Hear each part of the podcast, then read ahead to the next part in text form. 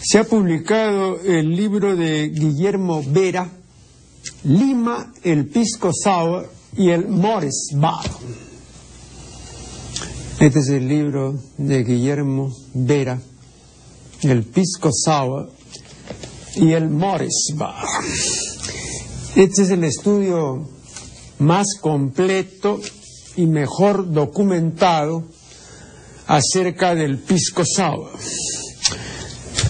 Está muy bien presentado y en general está bien escrito. Sin embargo, y el autor tendrá que reconocerlo, aunque sea mal de su grado. Y un día en un artículo puse así, ¿no? Mal de su grado.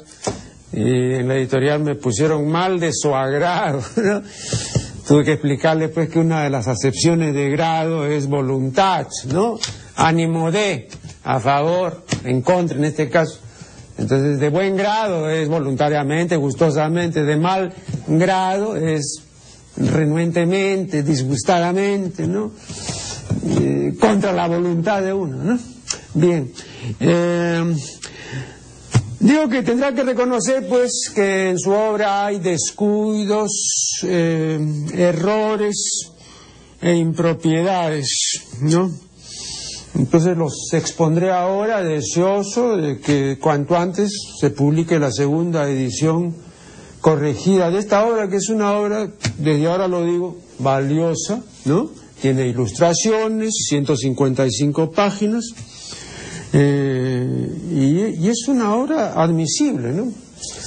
Pero pudo estar mejor, pues, si hubiera habido control de calidad, si hubiera habido diligencia. No me cansaré de decir, no hay ese control entre nosotros, no hay esa diligencia y entonces eh, se producen pues todas las cosas que se producen, ¿no? Eh, comencemos preguntándonos, ah, a propósito antes de que me olvide, eh, esto del Morris Bar, dos cosas. En primer lugar, que Morris Bar es una construcción de la lengua inglesa, pues en, castellano sería el bar Morris. Y en segundo lugar, que en inglés no existe el sonido fuerte de la R. Por eso los gringos no pueden decir pues guerra, ni cerrojo, ni rosa. Entonces dicen rosa, guerra, cerrojo, ¿no? Porque no, ellos no tienen ese sonido fuerte de la R, ¿no? Entonces, igual, en el caso del apellido, no es Morris, como dice la gente, no, no es Morris. Así nosotros lo pronunciamos a la criolla, pero la pronunciación, y, consulten la transcripción eh, fonética de Hazel Webster, que es un diccionario muy autorizado, la transcripción es esa, ¿no? El Morris, Morrisburg. Bien, eh, comencemos preguntándonos por qué el autor escribe siempre eh, la palabra pisco con mayúscula inicial. A propósito, eh, la palabra pisco es una buena eh, castellanización, ¿no? Eh, fonética, ¿no? del término de la lengua inglesa, ¿no? Pisco ¿no? Entonces, es, es una buena castellanización. Yo en eso no tengo ninguna objeción que hacer. Bien, pero el señor Vera escribe siempre pisco sour con mayúscula inicial. No hay ninguna razón válida, ¿no? No hay ningún fundamento, ninguna razón lingüística ni de sentido común para escribir este término con mayúscula inicial. Eh, le recomiendo al señor Vera que consulte el extenso artículo sobre el uso de las mayúsculas que está incluido en el diccionario panhispánico de dudas. ¿no? Em, comprobará que no hay asidero para escribir pisco sour con mayúscula inicial, salvo en los casos en que es la primera palabra de una frase o después de punto y en otros pocos casos que menciona la academia porque la academia es autora juntamente con las otras academias del panhispánico, ¿no? que se publicó eh, cuatro años después de, la, de, la, publicación de la vigésima segunda edición del DRAE, que fue el 2001, y el panhispánico es del 2005. ¿No? Ya he dicho otras veces que no todo lo que dice panhispánico es admisible, ¿no? Hay una serie de cosas que para mí no son al menos admisibles. Pero hay muchas otras cosas atinadas y, que, y que hay que seguir, ¿no? Y en eso el panhispánico eh, no, no, no, merece, al menos de mi parte, ninguna eh, objeción. Eh, eso en primer lugar. O sea, en el recibo hay que escribir con eh, con minúscula inicial, porque si no todos los, otros cócteles, ¿no? Eh, habría que escribirlo también con mayúscula inicial, pues no, ¿no? Ahora tampoco estaría bien escribir con mayúscula inicial porque es un, un producto, ¿no? Eh, que, que se creó aquí, que el señor Víctor Morris lo, lo creó, ¿no? Y que pues, es un, un, producto de bandera y ahora con todo con toda esta euforia, ¿no? De, de, los productos de bandera y de la gastronomía, no, de la culinaria, repito, no, gastronomía no, culinaria, de la, o de la cocina, como decía pues el corregidor Mejía, la cocina peruana, ¿no? Eh, claro, entiendo, se ha formado un club del pisco y todo eso, no está muy bien, pero no, no hay razón ¿eh? para escribir con mayúscula inicial. Eh, ahora, eh, también veo que el señor Vera considera que el término pisco sour es invariable en cuanto al número y por lo tanto él dice los pisco sour. Me parece completamente inaceptable. ¿Por qué va a ser invariable en cuanto, al número? ¿Mm? Basta añadir es, y entonces tenemos el plural correspondiente, pisco sours, ¿no? No una S porque sería un plural anómalo, ¿no? Esos plurales son anómalos, ¿no? Con dos consonantes finales y a veces hasta con tres, ¿no? En otros idiomas son admisibles, pero en, el, en español no. Entonces, el plural propio es piscosaures, ¿no? Pero veo que él siempre dice los piscosauer. No, no, señor, en absoluto. Eh, luego, eh, en composición textual, una falta común, aunque no por eso admisible, es la presencia de líneas viudas. La línea viuda es eh, la línea o renglón que aparece en el inicio de una palabra y que viene a ser la línea o el renglón final de un texto que comienza en la página anterior y cuya última línea termina en la página siguiente, sin línea acompañante. Por eso se dice viuda, porque está pues sin pareja, está, está es una línea que está sola, aislada, viuda. ¿No? Hay viudas iniciales que están en el principio de la página y hay viudas finales que están en el final de la página y que son el primer renglón de un texto que continúa en la página siguiente, pero que está ese primer renglón a solas al final de la página, ¿no? Esa es una viuda final. Curiosamente aquí en el libro de Vera, todas las viudas que he podido ver son finales. Porque es curioso, digo, porque lo más corriente es encontrar una viuda inicial, ¿no? Eso lo encuentra usted, revise, por ejemplo, eh, un diario importante como El Comercio o una revista de circulación importante como Caretas y todos los números, siempre hay viudas eh, por todas las páginas. Ah, sí. En El Comercio y en Caretas, sí, decir... Eh, parece que no supieran composición o que no les importara, en fin, no sé, ¿no? Pero ahí hay viudas así, a porrillo, ¿no? Eh, entonces, eh, aquí, en el libro de Guillermo Vera, hay 11, 11 líneas viudas finales que deben ser corregidas en la siguiente edición.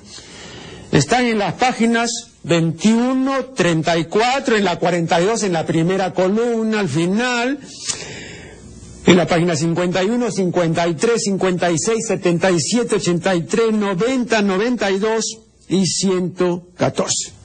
¿Cómo se ve? Mucha viudez. Eso afea el texto, eso afea el texto. Luego veamos los años en que murieron Manuel González Prada y Rafael Larco Hoyle. La página 17 de este libro de Guillermo Vera se dice que Manuel González Prada murió en 1917. Falso. Murió en 1918. En la página 77 se dice que Rafael Larco Hoyle murió en 1960. Falso. Murió en 1966. Y lo sé muy bien porque yo en 1961, si no me equivoco, eh, fui varias veces al museo de él, hablé con él, ya él estaba ya bastante aquejado en su salud, tenía, me parece, un enfisema, le costaba hablar y todo, pero era un tipo muy serio, no diré osco, pero muy serio, pero amable. ¿ah? Eh, me dijo que podía ir las veces que quisiera. Yo le dije todas las penurias que había sufrido por querer ver las representaciones sexuales que tenía el Museo de Arqueología e Historia, en el Museo Nacional. Y, no pude verla pues, porque me pusieron 20.000 obstáculos ¿no? y, y, adujeron 40.000 pretextos. Recuerdo que estaba dirigiendo en esa época el Museo Jorge Muelle y que el señor Pedro Weiss era eh, un eh, directivo también importante, ¿no? Y, él me dio una, tarjeta para ver si con la tarjeta de Weiss yo podía ir, es decir, ¿no? Me cansé, pues, y le conté después esto a don Rafael. Y me dijo, sí, bueno, no solamente ha ocurrido eso y ocurre, sino que como nunca dejan ver, van desapareciendo los huacos, claro. Y eso también pasó en el Museo de Arte, eso me lo ha dicho Kaufman, también. Tampoco dejaban ver, no sé si ahora ya, ya, ya no, ya no volví a ir, pero no sé si ahora dejarán ver. Pues. Pero en la época yo no quería ver las cosas, no tiene mucho el Museo de Arte, ¿no? Pero tenía hasta dos, me parece, dos vitrinas llenas de representaciones sexuales. Tampoco se podían ver. Y, Federico Kaufman me dijo, sí, pero ahora creo que solamente una vitrina. Y es que ese es el problema, pues claro. No la dejan ver, se guardan, no lo puede ver, entonces luego van desapareciendo, ¿no? Por arte de Libirloque. Eh, así están las cosas. No, yo por eso mm, sé lo que hablo, ¿no? Eh, y, no quería dar su autorización para que la eh, editorial Nagel de Ginebra publicara Checan. No quería, tuvo que intervenir el embajador de Francia en el Perú, tuvo que intervenir el, ministro de Relaciones Exteriores, es decir, se movió medio mundo para convencer a don Rafael Arcojol de que ese libro que se iba a publicar no era un libro pornográfico, porque él creía que era un libro pornográfico, que iba a ser un libro sensacionalista, comercial, y no quería dar su autorización. Hasta que por fin eh, se le aseguró, pues por todos los medios, de que no iba a pasar nada de lo que él imaginaba. Y el libro se publicó en varios idiomas y con el texto de él, por supuesto, que era la persona más autorizada. Aunque él me decía, y vea usted, Nere, yo no soy arqueólogo de profesión, yo soy ingeniero. Estos guacos se agarraron, los guacos los sacaron con mi propia mano, eso con mi propia mano, ¿no?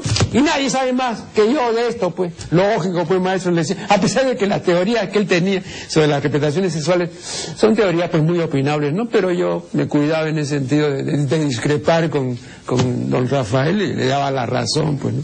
Ya después pude expresarme más libremente, pero murió en 1960, no en 1960, en el 66. Vamos a hacer acá el primer corte y ya volveremos.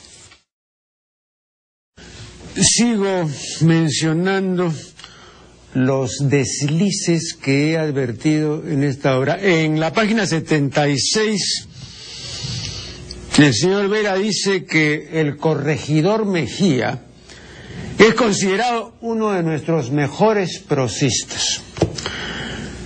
Bueno, esa es una apreciación completamente discutible.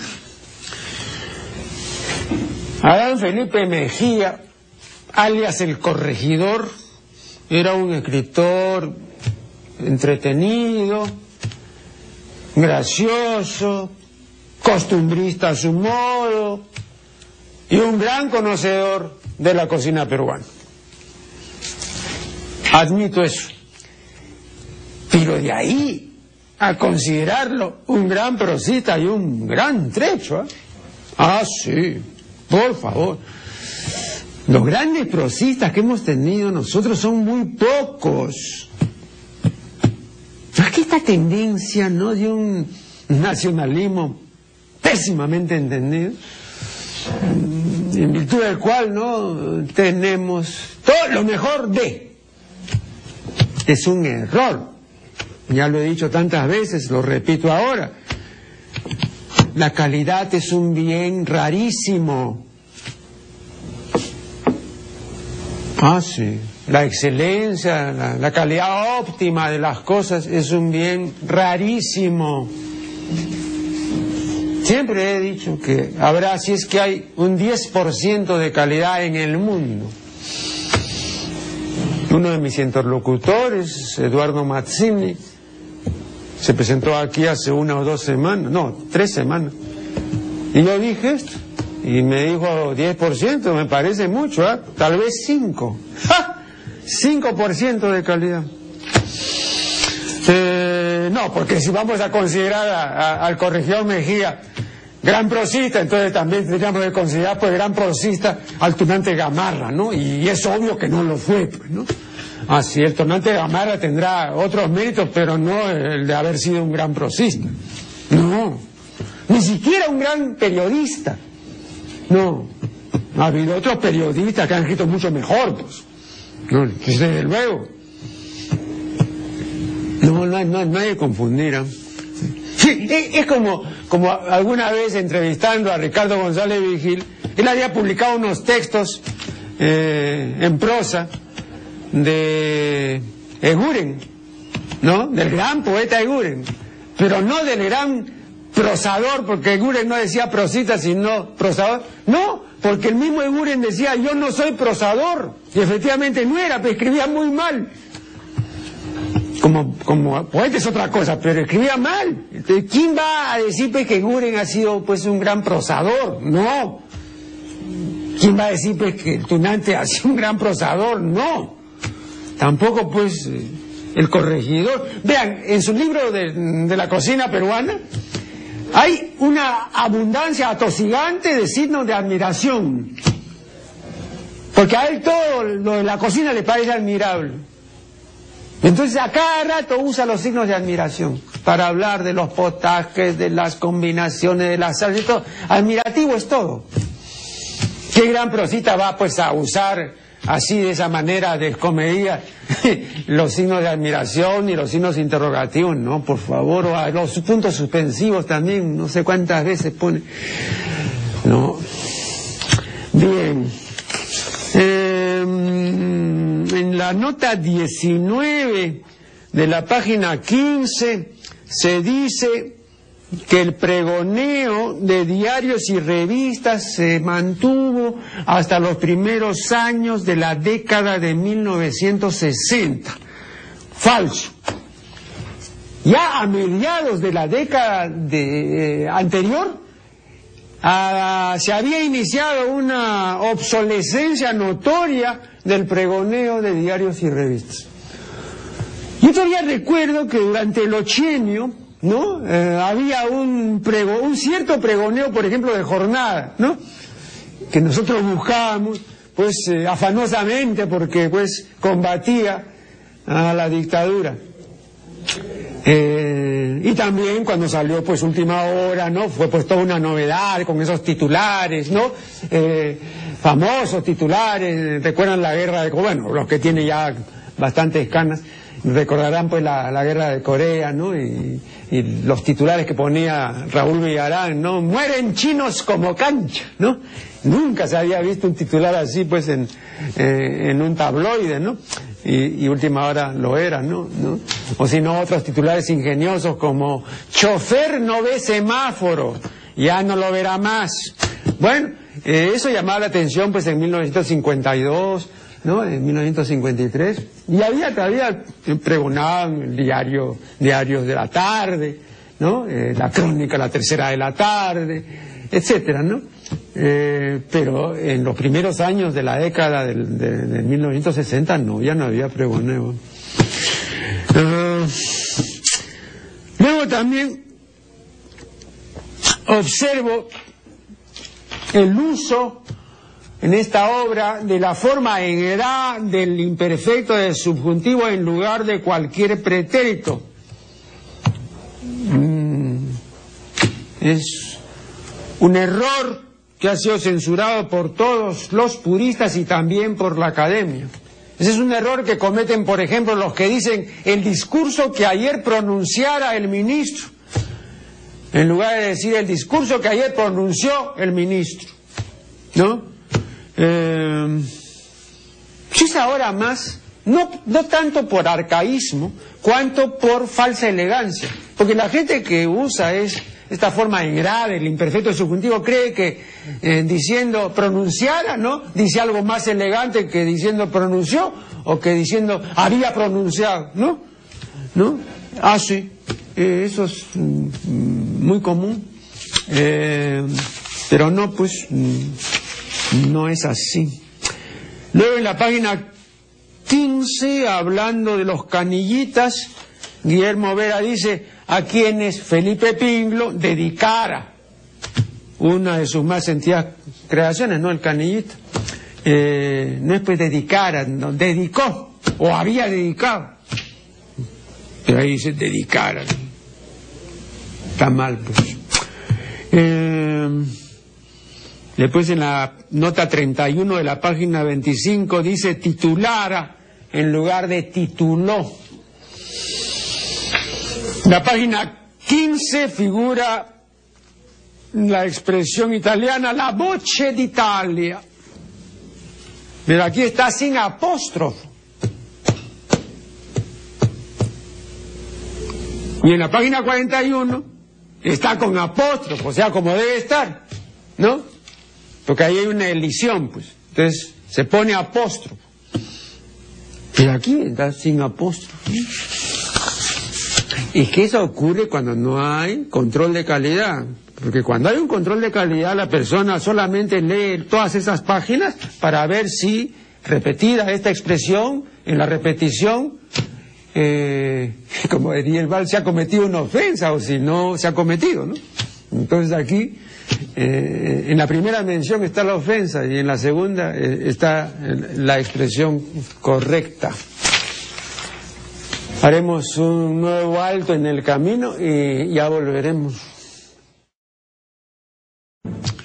En la página 40 del libro de Guillermo Vera hay un periodo sintácticamente contrahecho. Dice, la quinta cuadra del Girón de la Unión fue denominada espaderos por los diversos establecimientos de venta y fabricación de espadas y otras armas blancas que desde el siglo XVIII había acogido.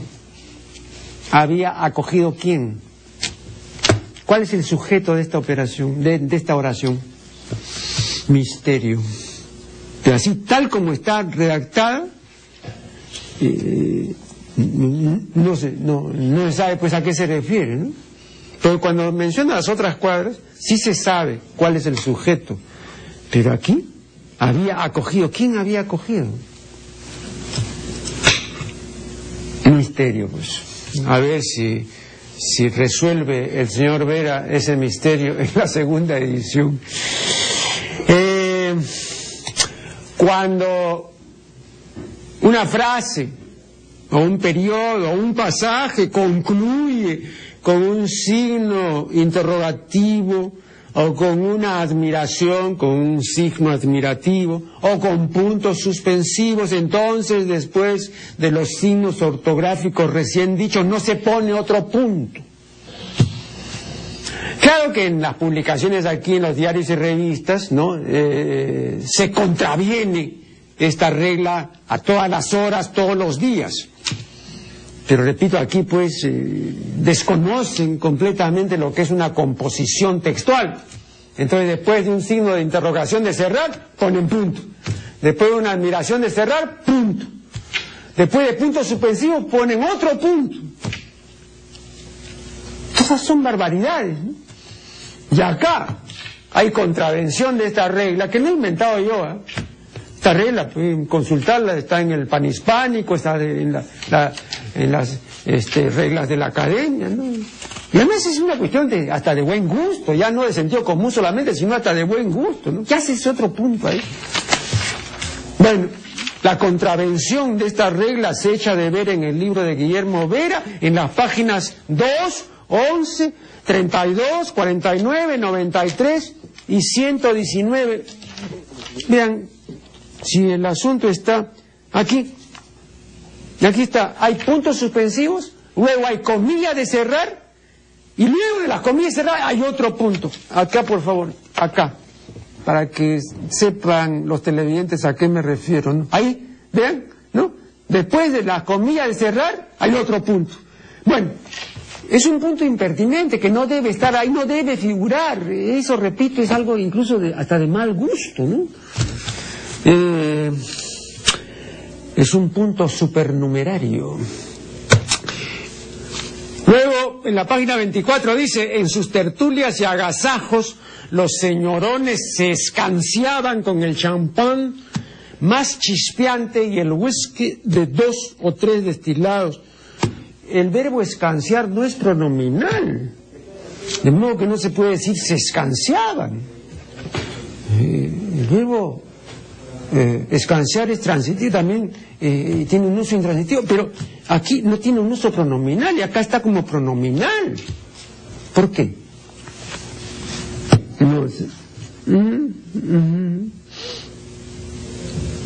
Dos usos, ¿no? Servir vino primer uso, y beber vino, segundo uso. Escanciar, en ambos casos. Pero en ningún caso escanciarse no es pronominal. Acá está como pronominal, es incorrecto. Eh, en algunos casos, ah, hay separaciones silábicas completamente inaceptables. Las más de ellas, si no todas, las ha hecho la computadora.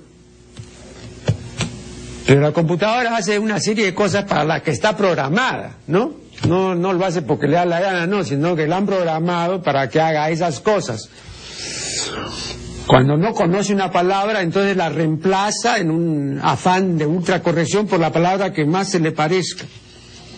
Si yo pongo en la computadora, eh, vamos de consumo, la computadora que no ha visto jamás la palabra consumo, entonces dice, no, no es consumo, es consumo. Entonces me pone, me corrige automáticamente y vamos de consumo. ya. Es igual acá, hay una serie de separaciones que ha hecho pues a su manera, como le da la gana, ¿no? Ahora eso no es lo grave. Lo grave es que como no ha habido un control de calidad, entonces no se ha corregido esa barbaridad o esas barbaridades que ha cometido la computadora. Menciono simplemente las páginas y los términos que están silábicamente mal separados, ¿no? Para que lo compruebe el autor de esta obra. En la página 14 dice venían, pero la separación silábica es horrenda. En la página 60 dice deserción, pero la separación silábica es espantosa. En la página 68 se cita a Hiram Benham, pero eh, Benham está con una separación silábica terrorífica. En la 81 dice tóxicos. Vean ustedes cómo la computadora ha, separado tóxicos, ha puesto al final de la, de la línea TO, guion, y el otro lado está en la otra línea, X, tóxicos, esa es la separación. Y en la página 102, eh, rodeado, Consulten la página 112 y verán cómo ha separado silábicamente, muy mal, la palabra rodeado la computadora. Un nuevo corte y ya volveremos. Hay oraciones en las que se construye en correlación eh, un subjuntivo con un potencial. Entonces son una clase de juicios 111, por ejemplo, ahí en esa clase de juicios eh, es muy claro. Sin embargo, aquí en la página 60, en la nota 59, eh, eh, el autor Guillermo Vera dice, si habría que definirlas étnicamente, diríamos, como ven aquí, no están en correlación un subjuntivo y un potencial, sino que hay dos potenciales, lo cual es completamente erróneo. Lo que Guillermo Vera debió decir es lo siguiente, si hubiera que definirlas étnicamente, entonces diríamos, le faltó el subjuntivo y le faltó la palabra entonces. Dos faltas. Hay otra más en la página 78 donde consta el barbarismo performance. Performance es un barbarismo. El panhispánico no admite ni la forma correcta que es performance, ni menos pues el barbarismo performance. Yo creo que la academia ni siquiera ha oído que por estos lares hace mucho tiempo que circula la performance. Pero veo acá pues que el señor Vera dice performance, hay que corregir porque es un barbarismo. Luego hay dos que galicados no, el primero está en la página 63 y el segundo en la 82. No voy a leer los textos, simplemente mm, debo decir que todos los pruistas y la misma academia, por supuesto, han censurado el uso del que galicado, ¿no? O sea, el uso del verbo ser, de cualquiera de los tiempos del verbo ser, con la partícula que, ¿no? Fue entonces que lo vi, en lugar de decir simplemente entonces lo vi, ¿no? Así. Entonces aquí hay dos que galicados, repito, en la página 63 y en la página 82. Bien, hasta aquí la, relación de las pifias y errores contenidos en esta obra, no obstante de ello, importante, ¿no? Eh, eh, de Guillermo Vera. Repito, una segunda edición puede mejorar mucho formalmente esta obra, mucho.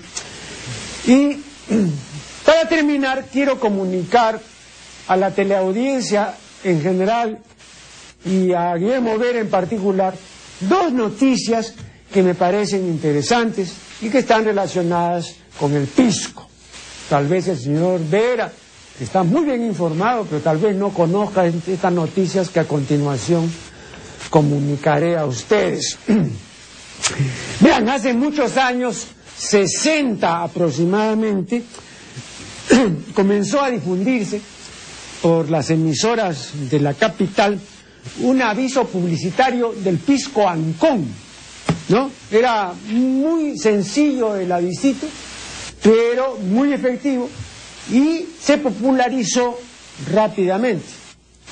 Consistía en golpear rítmicamente la mesa con los nudillos de los dedos de una mano, entonando eh, la siguiente exclamación. Una copita de Ancón. Bueno, esta propaganda tan simple y graciosa gustó sobremanera a los limeños, que dieron en la flor de decir y repetir una copita de Ancón. Yo lo recuerdo muy claramente, todo el mundo se divertía con una copita de Ancón, y era pisco, el pisco Ancón era la época de, la aparición o, poco después de la no, sí poco después de la aparición del detergente Ace que llegó aquí por estos lares a fines de la década de 1940 y que la gente comenzó a pronunciar, por supuesto, ACE, ¿no? Y que hasta ahora lo dice así, ¿no? Pero no es ACE, pues es ACE. Bueno, eh, y comenzó a, difundirse la propaganda del detergente. Y entonces se decía, por ejemplo, recuerdo perfectamente en las emisoras, ¿no? Decía, ¿qué exclamó Colón cuando descubrió América? ¿Qué? Ah, se hace de todo. Ah, ¿Qué le dijo Napoleón a Josefina? ¿Qué? Ah, se hace todo. Y entonces la gente decía, pero ¿qué cosa será? Así todo. Hasta que después de meses, ¿sabes? Que estuvieron así con este juego, ¿no? Eh, supo la, gente que se trataba de un detergente, y el detergente Ace, pronunciaba la criolla ACE. Eh, y la otra noticia es la siguiente. Yo estoy seguro de que esto sí, ni la teleaudiencia, ni el señor Vera, con toda su sapiencia pisquera, lo conoce. Vean, mi tío Luis Ernesto de Negri y Casa fue secretario particular del señor Augusto Bernardino Leguía y Salcedo.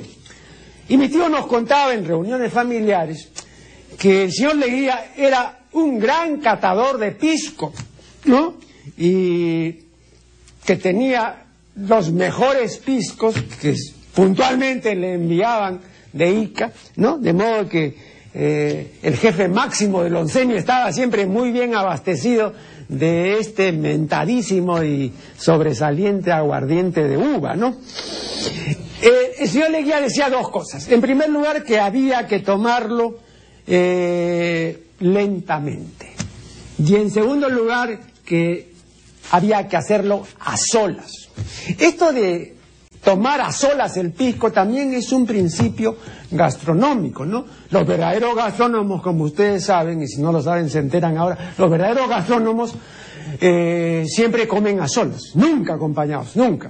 Y cuando se dice por qué, porque la compañía distrae y yo tengo que concentrarme en lo que estoy comiendo, así, con todos mis sentidos. No hay ningún gastrónomo auténtico que coma con otros.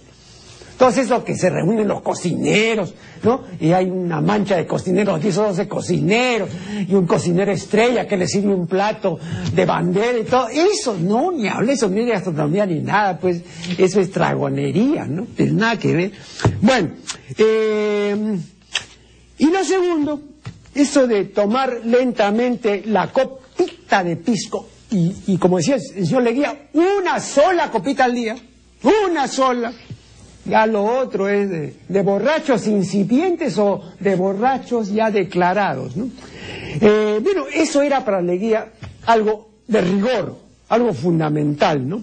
¿No? Entonces, eh, esta lentitud de la toma le permitía degustar el pisco, saborearlo, paladearlo, ¿no? Hasta pues se relamía con el pisco, ¿no? Y Así podía apreciar debidamente todas sus virtudes y fragancias. Ahora bien, ¿cuánto se demoraba el señor Leguía en tomar una copita de pisco? Se demoraba, según nos informaba mi tío, se demoraba 30 o 40 minutos y a veces una hora. Esta información es absolutamente fehaciente y nos fue comunicada, y no una, sino varias veces, por mi tío, el señor doctor Luis Ernesto de Negri Casa, secretario particular del presidente Leguía, y además mi tío, maestro universitario y un orador de primera. Fue el gran tribuno de su generación, esto lo menciona y lo reconoce el doctor Luis Alberto Sánchez, que era también muy amigo de Luis Ernesto de Negri. Eh, bien, hasta aquí eh, mis comentarios, espero que le sirvan al señor Guillermo Vera. Repito, me ha gustado su libro, eh, pero creo que con una segunda edición quedaría mucho mejor, ¿no? Hay que subsanar una serie de fallas, de, bueno, hay que corregir esa negligencia que he demostrado pues que existe, ¿no? Y que no solamente en este libro, en todos los libros, pues no hay control de calidad. Cuando lo haya no, no, no va a haber nada de esto. Bien, he recibido eh, también una serie de correos electrónicos, una serie de libros. ¿no? Por ejemplo, acá hay un señor que ha publicado un libro eh, que no tiene nada que ver con el título. ¿no? El título me parece un completo error, porque el eh, este título puede inducir a cualquier posible lector a que el contenido es como el título.